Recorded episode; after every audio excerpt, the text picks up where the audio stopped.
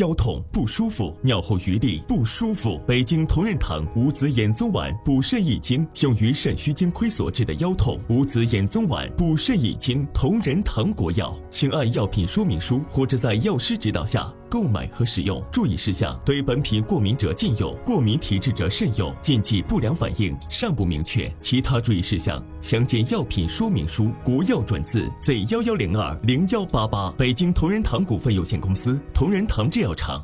本期节目由北京同仁堂五子衍宗丸冠名播出。回看近期的微博热搜啊，不知道怎么了，总觉得当代年轻人的身体状况似乎啊不太乐观。比如从近期啊，九零后姑娘熬夜十年长出老年斑，哎，这个新闻就让不少人是吓得瑟瑟发抖，更有人是直接在评论区惊呼：每一个夜深人静的时刻，都是他与自己的狂欢时分。这说的不就是我吗？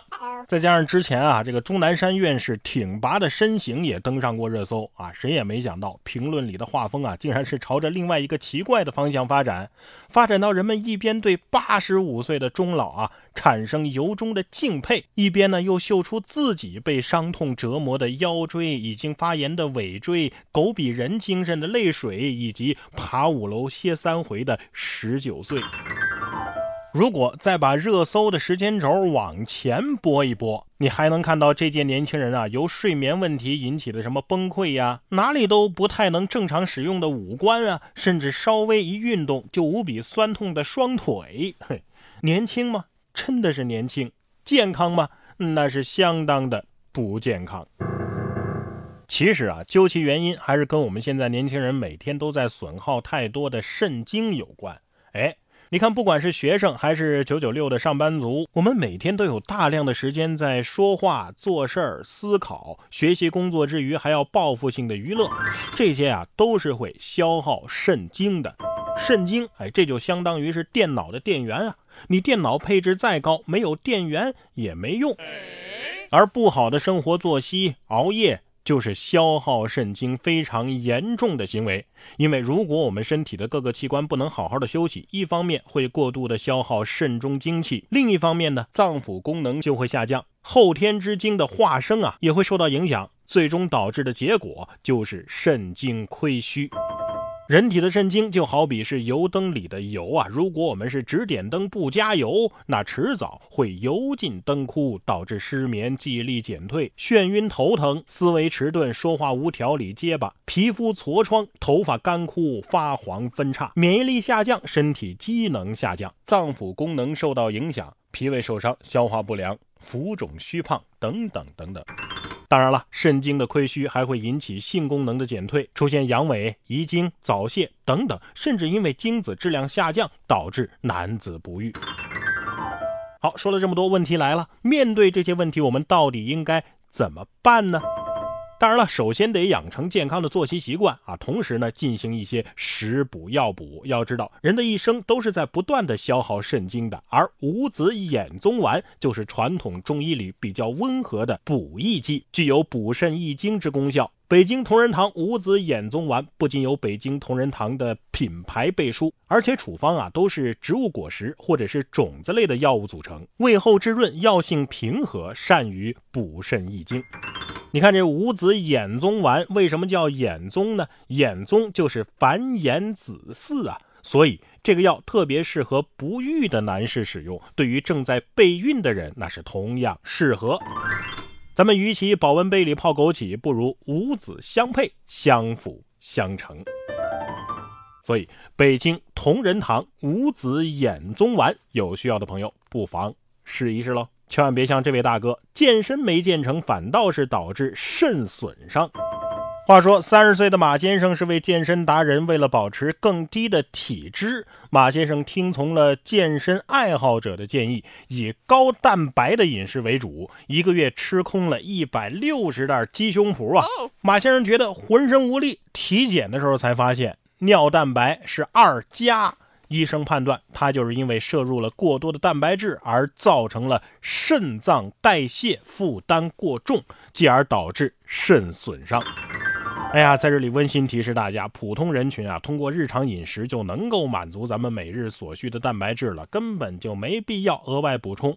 健身人群要在确保肝肾功能正常的情况之下，遵循专业指导意见。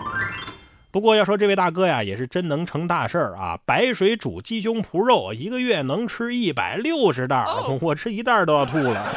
哎，难道健身不是为了消耗热量，然后吃更好吃的东西吗？这也不吃，那也不吃，人生还有啥意思呀？所以鸡要是知道这事儿啊，都得说活该。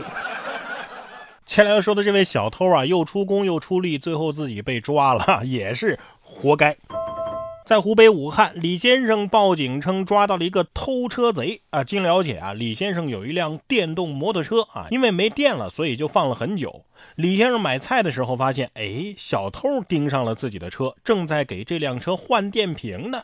李先生呢就看着他修，等修的差不多了，上前将小偷给抓住。目前偷车贼已经被警方治安拘留。小偷心里在想。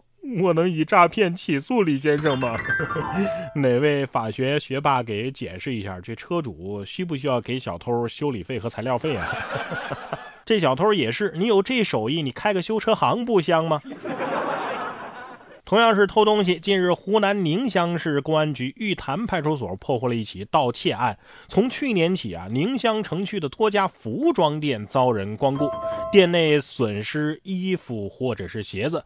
那么民警接到报案之后呢，发现嫌疑女子店内损失了衣服或者是鞋子。民警接到报案之后，发现了嫌疑女子。令人无法理解的是，这女子居然是开着豪车的小型企业老板。女子称啊，盗窃来的衣服都是送给闺蜜和朋友了，自己也没穿过。目前，女子因为涉嫌盗窃，已经被依法刑事拘留。一个大老板开着豪车，这抠门抠到偷东西送礼，我真是替他的手下员工感到担忧啊！这么会过日子，您这豪车也是这么一分一厘省出来的吧？这新闻证明一个什么事情呢？证明小姐姐给闺蜜花钱那是不可能的。要说感情好啊，不能是闺蜜，那还得是夫妻。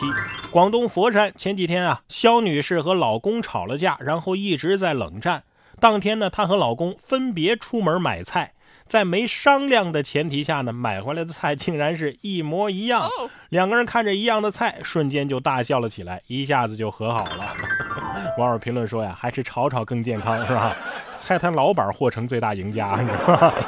这该死的心有灵犀，太破坏吵架的氛围了吧？为什么和好了？夫妻肯定是这么想的。老婆说：“哎呀，气死了，我买点自己爱吃的菜安抚一下自己吧。”老公想的是：“哎呀，我我买点老婆爱吃的菜哄哄她吧。”所以这个台阶啊，那那该下还得下。